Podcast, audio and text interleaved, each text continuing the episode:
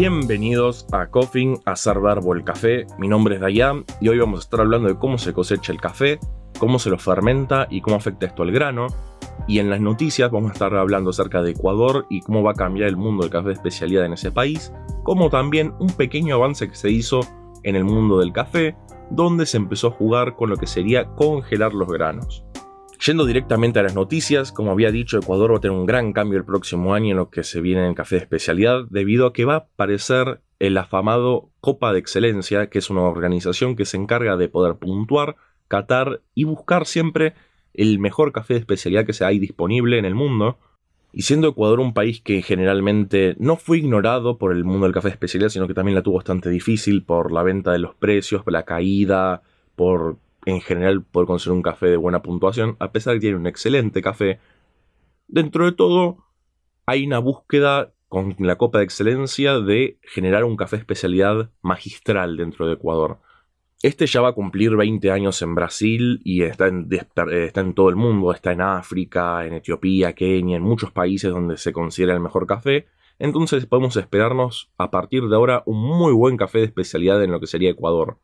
Una de las grandes problemáticas que estuvo sufriendo Ecuador en los últimos años es que era un país que producía robusta para lo que sería Estados Unidos, Europa, y en general la robusta no solo se vende barato, sino que también sale caro hacerlo, no, hay no es redituable plantar robusta en general. Entonces, con la llegada de los precios de lo que sería la arábica y el café de especialidad, lo que se busca es generar una condición de mayor ecualidad en lo que sería la ganancia y hacer que el mundo del café sea algo sustentable para los granjeros que lo están plantando en las distintas fincas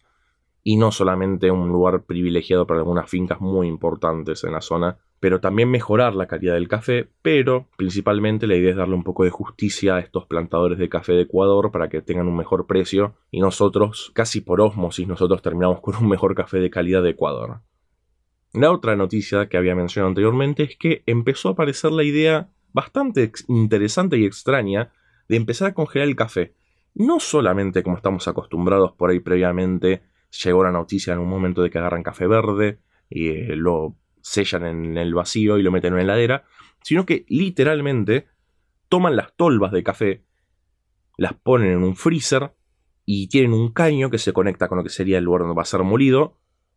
y en vivo el expreso de todos los días sería de un grano congelado. La pregunta sería ¿por qué? Eh, inclusive algunos pueden considerarlo innecesario. Y además también va muy contra la idea de que en general las personas del mundo del café especialidad decimos nunca el café en el freezer, siempre en un lugar aislado, que no le dé el sol, a temperatura ambiente, bien sellado. Pero apareció un grupo de cafeteros de Estados Unidos que les gustaba tanto el café, pero la gran problemática que encontraban era que en algunos momentos el café tenía un perfil y con el cambio de unos días el café era otro completamente distinto. Frente a esto decidieron agarrar y empezar a congelarlo, el café verde. Por ejemplo, iban a Brasil y decían, este café está buenísimo. Pasaban cuatro meses de cuando lo compraban en Brasil a cuando lo llevaban al tostadero, de que agarrarían un café completamente distinto, cambiaba mucho el perfil y no era exactamente lo que ellos querían en ese momento. Entonces comenzaron a congelarlo en verde y a llevarlo en esta forma. De paso, también sucede una fermentación anaeróbica, los distintos microorganismos que hay dentro del café, del grano verde, siguen actuando, siguen creciendo, siguen multiplicándose, siguen teniendo sus distintas reacciones químicas con lo que serían los distintos componentes del grano y le siguen dando un sabor distinto, lo sigue evolucionando el perfil, pero principalmente lo que buscan era congelar ese café que probaban en ese momento. Pero, como había dicho antes, encontraron con que el expreso cambiaba constantemente, con que tenían un día un perfil de tueste y ese perfil de tueste a los dos días cambiaba absolutamente. Entonces decidieron agarrar y congelar directamente el grano en una, serie de mini freezers en donde ponen la tolva, entonces los granos siempre, entre muchas comillas, saben igual. La pregunta del millón sería, ¿cómo afecta el congelar el grano en el momento antes de agarrar y poder servir el espresso? En general lo que dicen es que el café tiene un ratio de extracción mucho más elevado de lo que tenía anteriormente. Las tazas en general tienen un color mucho más claro, más nítido. En aroma también son notas muy nítidas y en general tuvieron que agarrar y empezar a molerlo mucho más grueso, por no solo el nivel de extracción que tiene, sino porque ellos teorizan que al estar congelado, al estar más duro el grano, la molienda es mucho más uniforme y tienen que más o menos compensar lo que sería el ratio de lo que están sacando normalmente a uno mucho, mucho más grueso, porque si no el café salía muy sobreextraído. Bueno, después de las noticias vamos a pasar a lo que sería la sección principal de lo que es el episodio de hoy. Vamos a hablar primero que todo sobre cosechar, cómo cambia el café ¿Y qué podemos esperarnos cuando un café dice que es cosechado manualmente, cuando no lo dice? Ya me imagino que la mayoría de ustedes debe estar acostumbrado a la imagen del caficultor sacando el grano del árbol, del cafeto, que es la imagen más típica de que se puede ver de cuando una persona te muestra lo que es la granja, de dónde se cosecha el café, cómo es el árbol, cómo es la cereza. Pero en general, en estos últimos tiempos está habiendo un fuerte debate acerca de qué tanto rinde cosechar manualmente, ¿Cómo afecta esto económicamente al precio del café? Es un, tema bastante interesante de poder pensar. Así que voy a intentar recorrerlos por este tema de la cosecha y vamos a ver a dónde salimos. En general, primero que todo, está en la famada cosecha manual, en donde una serie de caficultores de una finca que tienen experticia dentro del tema, saben distinguir cómo sería una cereza lista para ser cosechada, una que es inmadura, la buscan, la sacan, en general eh, son con esto lo que se busca es evitar primero que todo las que están muy maduras o las que están no suficientemente maduras para asegurarse una muy buena puntuación del café. Y esa es más o menos la historia. En general, eh, la mayoría de los caficultores llegan a agarrar mucha, mucha cantidad de café manualmente, pero se necesita bastante mano de obra, bastantes personas, experticia y mucho tiempo. Pero en general lo que se busca con esto es una buena calidad de una taza de café un grano excelente, con una muy buena puntuación, con sabores exquisitos. La segunda forma de cosecha hay es el pelar, o pelaje, o pelado, como se le diga, no, no, no, se me ocurre una traducción exacta en inglés, es striping en inglés, que agarran la rama y con la mano directamente sacan todo lo que tiene, excepto las hojas obviamente, en general se intenta solamente sacar lo que es la fruta para no dañar mucho el árbol, y se saca todo, incluyendo cerezas que están muy maduras o no maduras, y después más adelante se lo terminan separando en algún momento del proceso. Y esos serían básicamente los dos grandes métodos que hay de la cosecha manual. Después nos entramos en el terreno que es el de la cosecha mecánica, donde está la mayor, el mayor debate dentro de todo. Primero, hay un método en el que se utiliza una serie de máquinas que creo que tiene dos filas más o menos de largo. Imaginemos que tienen como eh, un pasillo y por este pasillo pasa esta máquina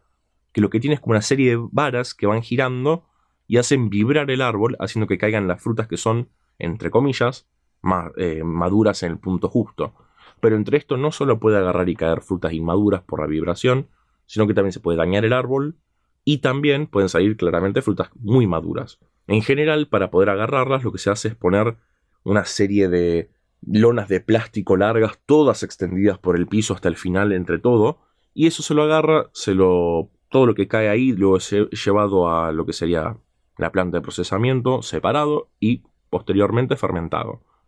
También existe la posibilidad de que no necesariamente se ponga una lona en el piso, porque la lona en el piso es algo difícil de manejar, requiere o una maquinaria específica para hacerlo, o requiere de varias personas para poder ser llevado, sino que también a veces lo que hace es dejarse que caigan en el piso y luego pasa un caficultor y los va recolectando, lo que les parecen los mejores, y también los otros. En general se agarra todo, excepto piedra, tierra, ramas, hojas, y después existen lo que serían las grandes máquinas de cosecha, que son tienen varias filas de largo, son como las, las típicas máquinas de agricultura que vemos que tienen ruedas gigantes, ocupan muchas rondas, pero el mecanismo es el mismo. Tiene una serie de varas o plásticos o lo que sea que hace vibrar el árbol y hace que caigan todos estos frutos, no importa el estado en el que estén. En general son bastante difíciles de usar, dicen que requieren bastante experticia para no romper árboles, como también una planificación previa de cómo tienen que ser puesto cada árbol, porque si no, claramente se puede romper si no está ubicado correctamente cuando pasa la máquina. Y nuevamente lo mismo, en general se deja la lona en el piso o se agarra manualmente y esto luego es separado en otro momento. Entre estos aspectos es interesante considerar eh, otra imagen también creo que es bastante popular acerca de los caficultores o las personas que trabajan en una finca, que en un momento agarran todo un café y lo ponen como una especie de tamizador gigante y lo empiezan como a, lanzar por el aire y vuelan las, las cerezas, vuela la basura. Y es la forma que tienen en general de poder también separar lo que son ramas, hojas, tierra, rocas, de lo que serían los granos. Pero no siempre es tan efectivo pero en general cuando una persona tiene mucha experticia en eso, eh, es una limpieza bastante importante que se hace. ¿Cuál es el gran debate que ocurre con lo que sería la cosecha? Vamos a estarlo charlando un poco más adelante, pero en general lo que sucedería sería que a pesar de que se está agarrando frutas inmaduras y o muy maduras o piedras o cosas que en general con las máquinas que no se hacen normalmente cuando lo haces en forma manual, lo que se está notando y lo que se hizo en experimentos que vamos a estar discutiendo en un ratito es que no afecta tanto la tasa. En general, para un microlote, un nanolote, un espacio muy pequeño, es entendible lo que sería la cosecha manual, porque se está buscando absoluta y ulterior excelencia en la calidad del café, pero en general en el café de especialidad, también en lo que sea el café comercial, donde más se usan las máquinas en el café comercial, pero en el café de especialidad hay muchas ideas que, vamos a decirlo viendo lo que es la fermentación, en el secado, que son tradicionales y que al final del día no afectan mucho a lo que es el café, la tasa final. No es una puntuación muy distinta que se haría con máquinas. Pero, aquí es donde viene el debate. Las máquinas lo que haría sería ahorrarle mucho dinero a los caficultores, a los dueños de las fincas, pero afecta profundamente a las personas que trabajan en las fincas. En general, no hace falta buscar demasiado. Una de las grandes problemáticas que tiene el café y una de las grandes crisis del café es que la mano de obra que tienen no solo es mal paga, no hay una buena distribución de lo que sería el dinero, no en todas las fincas, hay algunas fincas que se aseguran de que las personas que trabajan ahí tengan un buen bienestar, una buena vida, como también su familia, la educación y todo lo que gira en torno a la vida del trabajador de la, de la finca, pero normalmente no sucede así. Tristemente hay una disparidad muy importante entre lo que son los caficultores, las fincas, los trabajadores, pero también nos encontramos con un precio muy bajo del café en este momento, a pesar de que está en alza, pero con la crisis de que hubo del precio, la distribución no solo es impar, sino que también tanto la persona que es dueña de la finca no está teniendo los ingresos suficientes en algunos casos para poder mantener sustentablemente el café de especialidad, sino que también los obreros que forman parte de esto, los trabajadores que forman parte de la finca, no están recibiendo el dinero que necesitan. Ahora imagínense si una finca toma lo que serían maquinarias, despiden a la mayoría de los trabajadores de la finca, no solo son muchísimas familias que agarran y pierden su trabajo, sino que también, básicamente, donde se está ahorrando algo de dinero el, el caficultor, el dueño de la finca, no lo está haciendo la persona que trabaja ahí normalmente, que creció toda la vida, que tiene experticia, años de experiencia, terminan no sirviendo de nada, termina una persona sin trabajo, lo cual implica una polémica bastante importante en lo que sería la distribución y el trabajo en el mundo del café de especialidad.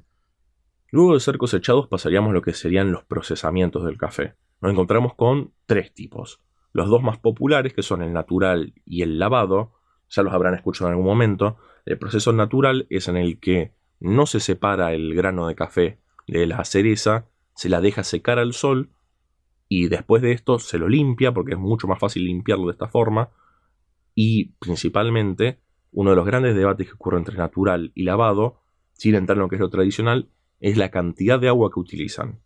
El natural también es conocido como el procesamiento seco porque no se utiliza nada de agua o se utiliza una cantidad muy mínima, mientras que en el lavado, como lo dice el nombre, implica lavarlo y en general lavar implica agua. Pero volviendo a lo que sería el natural, ¿Cómo funciona? Se toman muchos granos de café, se los ponen lo que serían, no sé, pisos de concreto, o a veces no, o fuentones, o una serie de lugares donde se puede poner una cantidad muy grande de café en capas muy finas, no se ponen muchos eh, cerezas de café juntas, pegadas, sino que se intenta distribuirlo para que les dé a todos el sol por igual, como también circule aire para que no se sobrecaliente y no se mantenga húmedo. El gran objetivo que tiene el procesamiento son dos. Primero es agarrar y separar el grano de lo que sería la cereza, como también empezar a sacarle humedad al grano. Normalmente el grano tiene bastante humedad y lo que está buscando el caficultor es que salga con un 12, un 10, más o menos de por ciento de humedad. Así cuando se tuesta está óptimo. Como también es importante pensar lo siguiente. Yo esto no lo había pensado así, pero la fermentación es algo vivo. Es algo muy simple que nunca se me cruzó por la cabeza, pero la fermentación es algo vivo. ¿Qué significa esto? Siempre que hay una fermentación de un queso, un vino, café, cacao, lo que sea, hay una comunidad de bacterias, de microbios que está viviendo en ese café e interactúan con los químicos que forman parte de lo que es el grano específicamente. Por ejemplo, en lo que sería vino, cerveza, en cualquier bebida alcohólica, lo que tenés es una comunidad de microbios, lo que lo hacen es convertirlo en alcohol, básicamente. Lo mismo que con el queso. El queso no produce alcohol, o sí, no lo sé, lo desconozco. Pero en general lo que hacen son distintos, distintas comunidades de microbios que forman parte del queso, que le dan más cuerpo, más dureza, o específicamente hongos, en el caso del Roquefort, este sabor picante, especiado que tiene, y cada comunidad que se busca más o menos en cada producto tiene un producto que de, esta interacción entre el material y la bacteria y el microbio y las comunidades de, vamos a decirle, microbiomas que forman parte de lo que sería la fermentación, que dan un producto. En general toman lo que serían eh, lípidos, proteínas, distintos componentes químicos y los, les dan un producto, les dan un, resultado. Hay una interacción que consumen estos, estas comunidades muy amplias con millones de tipos de microbios, de microorganismos, de bacterias, de hongos, de todo, que forman parte de esto y dan un producto que uno está buscando, porque no es lo mismo la leche cuajada que un queso. Y toda esta interacción que hay en la evolución de la fermentación de esta leche, a llegar al queso, es algo muy, muy complejo en lo que sería la cantidad de interacciones y productos que se producen entre estos estas comunidades y el producto que estamos buscando. Pero lo que sería en el café, el gran suelo, lo que sería la base para la construcción de estas comunidades, es la cereza en sí. En general, lo que sería el natural, que es dejar con la cereza, con la semilla, tiene mucho, mucho azúcar que puede ser fermentado, tiene muchos, muchos productos químicos en tanto la cereza, la cáscara, el mucílago, en la pulpa, en todo, en donde todas estas comunidades crecen, interactúan y también quedan en ciertas formas en el grano. Por eso es tan distinto el sabor de un proceso a otro. En general el natural tiene un sabor mucho más complejo, un cuerpo más denso, porque tiene muchas, muchas cantidades de productos de estas comunidades que se formaron. Por eso es que entre beneficio y beneficio hay productos muy distintos en lo que es sabor del café. Uno nunca se confunde un café natural con uno lavado. O a veces sí, yo me lo he confundido. No, no voy a decir que no pero lo que se produce entre uno y otro, por las comunidades que tienen de bacterias, es muy distinto. En general, no solo la cantidad de base que le propone la pulpa al grano y esas comunidades que también quedan en cierta forma en el grano y que después de que son limpiados y preparados para ser enviados a un tostadero, sigue viva esta comunidad dentro del grano, en una forma u otra, sigue accionando. Por eso también cuando una persona hace un sellado anaeróbico de los granos verdes, se termina formando también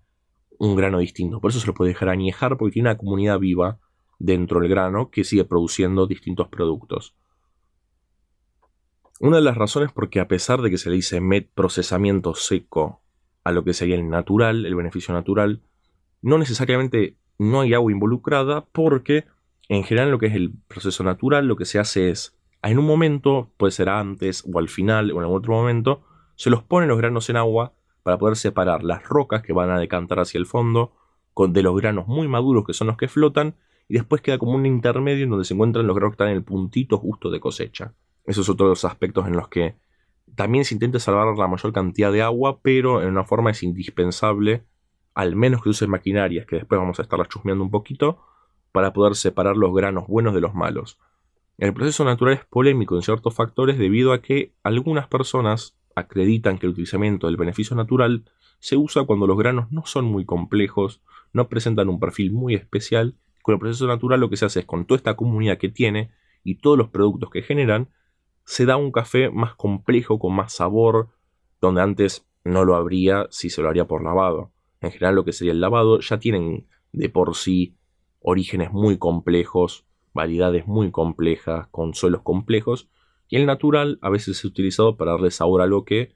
por ahí no lo tenían. No está mal, en lo más mínimo,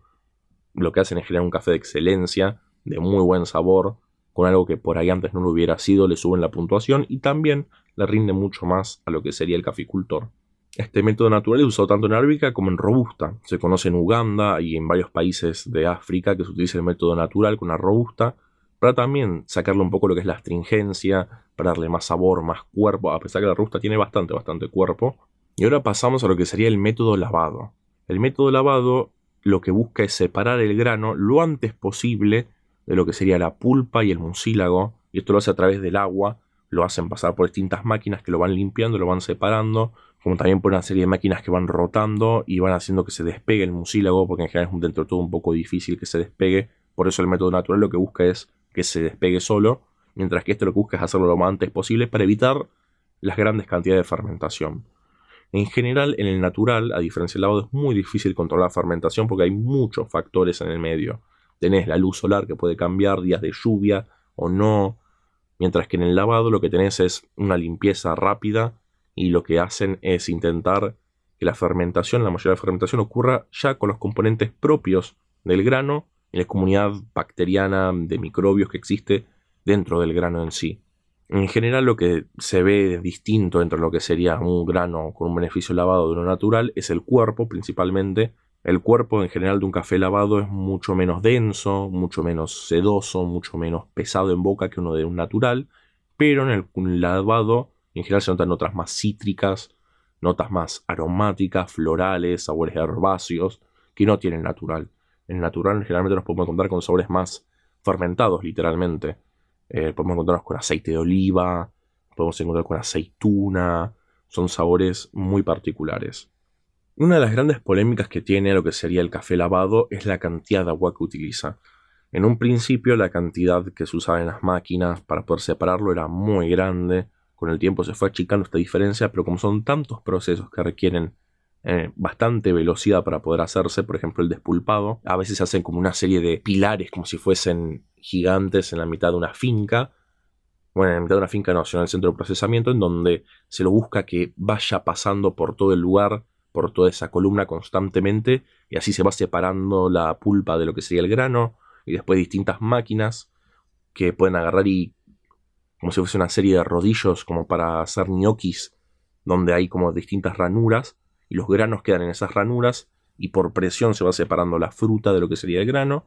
Después el mucílago, que también es algo difícil de separar, es la parte más difícil de separar específicamente, donde se los pone como en tambores, donde van rotando constantemente contra los costados, y en estos costados se va separando el mucílago de a poco. La gran polémica que había es la cantidad de agua que consumía todo lo que es el lavado. A pesar de que últimamente se lo está reduciendo cada vez más, más, más, lo que nos podemos ir encontrando es con esto, con una diferencia que hay fundamental en las ideas bases de estos dos tipos de fermentación y procesos que se dan entre ambos. Entonces, esta diferencia llega a un punto medio, que es el semi-lavado o semi-natural, el proceso que es como lo mejor de los dos mundos, como Hannah Montana, en donde lo que hacen es no separar toda la pulpa del grano, en general se lo separa un poco manual o a través de máquinas, esto se lo deja fermentar al sol o en se lo deja en grandes tanques de agua en donde se los deja ahí fermentar un tiempo, no mucho porque en general lo que se busca es intentar controlar la fermentación y evitar lo que sean los aspectos negativos que se pueden producir durante este beneficio o el procesamiento del café.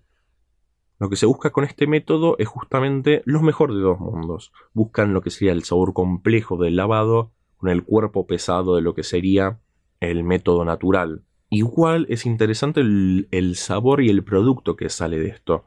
Lo que nos encontramos en general es con levadura, que son microorganismos que creo que casi todos conocemos por el pan, por la cerveza, que siempre son utilizados dentro de lo que sería el procesamiento de distintos productos, que aparecen en forma natural en el semilavado, que no aparecen en natural o aparecen mucho menos por la competencia que hay entre los microorganismos y la levadura. En general los microorganismos crecen mucho más rápido, se reproducen en mayor cantidad entonces no termina habiendo mucho espacio para levadura, mientras que en el lavado directamente no aparece tanto la levadura porque se saca la pulpa, se saca todo. En este punto medio aparece mucho la levadura en los semilavados y aparecen sabores muy interesantes. Nos podemos encontrar con sabores fermentados, y no es un chiste, sabor a salamín, podemos encontrarnos con sabores mm, similares a lo que sería carne, jamón crudo. Nos podemos encontrar con sabores, ah, o sea, fiambres en general. Podemos encontrar con sabores fermentados como, por ejemplo, un gin, sabores muy interesantes, muy locos. En este punto, ah, yo he probado cafés semilados que me volvieron loco, o seminaturales, que me encantaron por los sabores extraños que tenían. Eh, en general, ese es el perfil que tienen, sabor fermentado. Cualquier cosa que sea fermentada puede encontrar algo parecido. Sigo esperando un día en el que tome un café que sepa IPA o sepa cerveza, pero humildemente voy a seguir soñando. Otro de los grandes debates que, haciendo referencia a lo que hablamos al principio de las cosechas, es la diferencia entre el método tradicional, que sería el natural, comparado con el método lavado, que es el más moderno. Se refiere mucho, bueno, aparte de que el natural, entre muchas comillas, algunas personas lo utilizan para esconder o dar sabores al grano, el gran debate ocurre en que comparado el lavado con el natural, científicamente se lo toma como superior al lavado. ¿Por qué? Porque en lo que sería el método natural es bastante inconsistente tanto la fermentación, porque es muy difícil de controlar, mm, no solo cambian los días, la luz solar, los horarios, hay que cuidar mucho el café de que no le dé tanto el sol, hay que cuidarlo de la lluvia, hay que hacer muchísimos cuidados extra que no hay que hacer con el lavado, sino que también al haber pulpa, al haber granos que pueden estar más maduros, menos maduros, da una inconsistencia en general lo que sería el grano y el sabor final que va a tener lo que sería la cosecha. Mientras que en el lavado se intenta evitar que haya una sobrefermentación o una fermentación inferior de menos cantidad de tiempo. Al sacar la pulpa hay una mayor cantidad de control también de el sabor que va a tener, la cantidad de tiempo que va a estar. Y es interesante ahora que hablemos de a qué sabe un café mal fermentado. En general un café que es sobrefermentado tiene sabores muy astringentes, muy fermentados, son sabores muy displacenteros en boca, ¿no? A, cebolla mojada, a esos sabores que cuando uno los prueba la cara la hace ñe, no me pueden ver la cara, pero me imagino que ustedes deben imaginarse mi cara haciendo ñe. Eh, podemos encontrar con notas de cata horribles, entre muchas comillas. Igual, a pesar de que me gustan las notas amaderadas, acá no estamos hablando de madera, estamos hablando de notas a granja, notas a heno, notas a, a, sucio, notas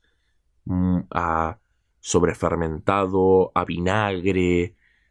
Son notas que en general no son placenteras de tomar. Mm, o sea, nunca vi a alguien tomar un shot de vinagre por placer. Igual tampoco puedo asegurar que nunca haya ocurrido. Disculpen si justo la persona que está escuchando es un fanático del vinagre. Te respeto profundamente. Pero por esas razones, porque se lo ve inconsistente al método natural, se lo consideran no tan bueno como se lo ve al lavado, que hay mayor control. Otro punto de que también se lo critica el método natural es porque en general la razón por la que las personas se les atribuye que hacen el método natural es por ser un método tradicional. La forma de hacer el método natural se hace hace muchos, muchos años y el lavado es algo dentro de todo reciente que empezó a aparecer principalmente en Brasil, en otros países alrededor del mundo que estaban buscando una nueva forma de hacer un beneficio y evitar esta sobrefermentación que puede ocurrir y terminó como no desplazando, pero sí compitiendo mucho por el lugar y es una competencia ardua. En mi opinión humilde, a mí me gustan todos. No puedo decir que no. Amo el café natural, amo el café lavado, amo el café semilavado o seminatural. Todos dan un perfil de sabor único, particular. Creo que también hay que poder apreciar eso. Cada café es un mundo, cada caficultor le da su forma cada persona que lo cosecha y es importante tenerlo en cuenta. Lo bueno del lavado es que ahora no está consumiendo tanta agua como hacía antes, pero aún así es dentro de todo contaminante porque hay mucho agua con desperdicios. Esos desperdicios no se sabe bien qué hacer. A veces se utiliza como elementos para fertilizar las tierras de, los, de, donde están los cafetos, o se utiliza para, no sé, hacer infusiones, pero en general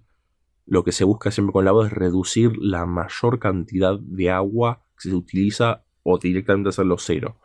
De esta forma evitamos que se desperdicie un elemento tan preciado.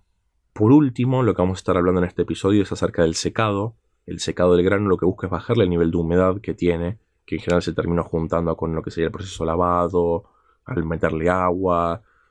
separarlo de lo que sería la cantidad de humedad que le dio en el natural la fruta, la pulpa, el grano. Y la forma de hacerlo están nuevamente dos métodos, el tradicional y el que es mecanizado. El tradicional es secarlo al sol, poner los granos en grandes tolvas, en grandes lonas, extendidos evitando que les dé la sombra, para asegurarse que les dé el sol lo más posible y bajar nuevamente a este porcentaje buscado. La gran problemática, como se podrán imaginar, es lo mismo que con el natural. Es muy difícil buscar consistencia entre todos los granos, cada grano es muy particular y en general es dentro de todo difícil también asegurarse que se llegue al punto justo en forma uniforme. Nos podemos encontrar con eh, los granos que están abajo, a pesar de que se los intenta remover lo más posible, no deja de ser inconsistente. Mientras que después nos encontramos con los métodos mecanizados, que es donde involucran máquinas que agarran y pasan aire caliente, que no son máquinas muy complejas tampoco, o tambos donde entra aire caliente y va sacando todo lo que es la humedad por el otro lado, la temperatura varía mucho, pero nunca se intenta secarlo de más, porque si se lo seca de más, después se quiebra, se rompe en el tueste. Si se seca de menos, directamente no se tuesta. Cuando uno nos encontramos con granos que son de colores distintos en una bolsa de cuando lo compremos, en general significa que están todavía húmedos y no pudieron tostarse como los demás. El método más popular de secado en general es en tambores, donde pasa aire caliente y va rotando lentamente el grano, y las temperaturas varían desde 90 grados al principio a 30. Lo que se busca es no solo secarlo, sino también evitar tostar el café literalmente con la cantidad de temperatura que tiene el aire y no, no, no matar toda la comunidad que tiene viva de microorganismos el grano. Así sigue creciendo, sigue fermentando, sigue cambiando en el proceso posterior que ocurre en lo que es llevarlo al tostadero.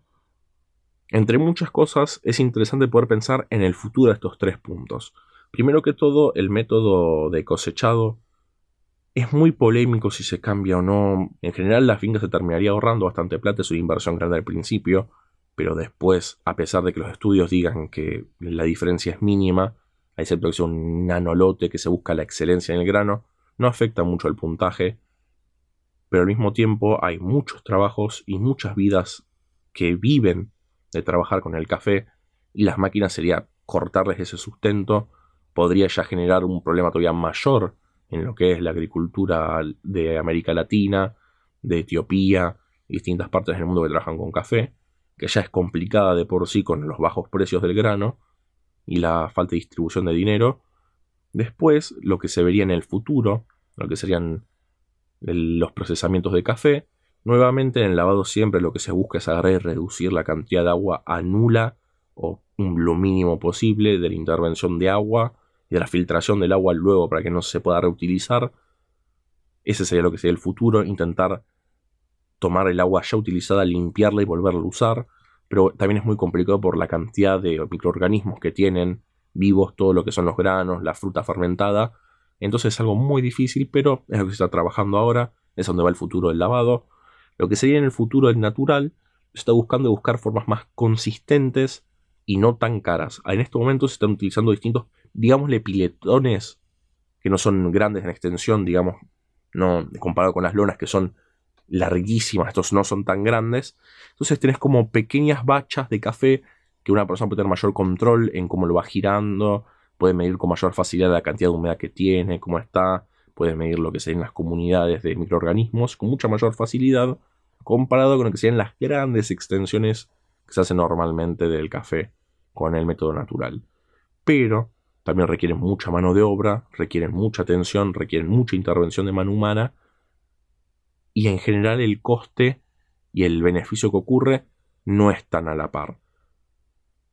En cuanto al semilavado, nos podemos encontrar siempre con métodos muy locos. La gente está creando muchas cosas, están metiéndolo en barriles, lo están metiendo con otra fruta, están haciendo, por ejemplo, toman granos semilavados de café, los ponen con maracuyá, los ponen con pedazos de ananá y dejan que, se, que tome el sabor de esta fruta, dando un grano distinto, rico,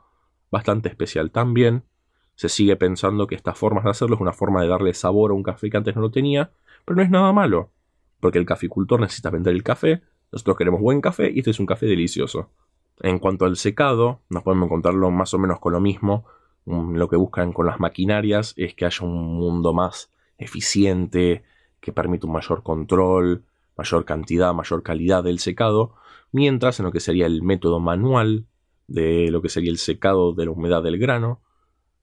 es similar a lo que me refería con el mundo de lo que sería el café natural. Se encontró que haciendo en bachas más chiquitas, en espacios más controlados, es mucho más fácil controlar la cantidad de humedad, sé que sea más consistente, pero al mismo tiempo no es eficiente hacerlo de esta forma. Entonces, es todavía debatible la forma en la que se podría mejorar, pero yo en forma de conclusión no, no quiero dejar de decir que todo café es rico, todo beneficio es increíble,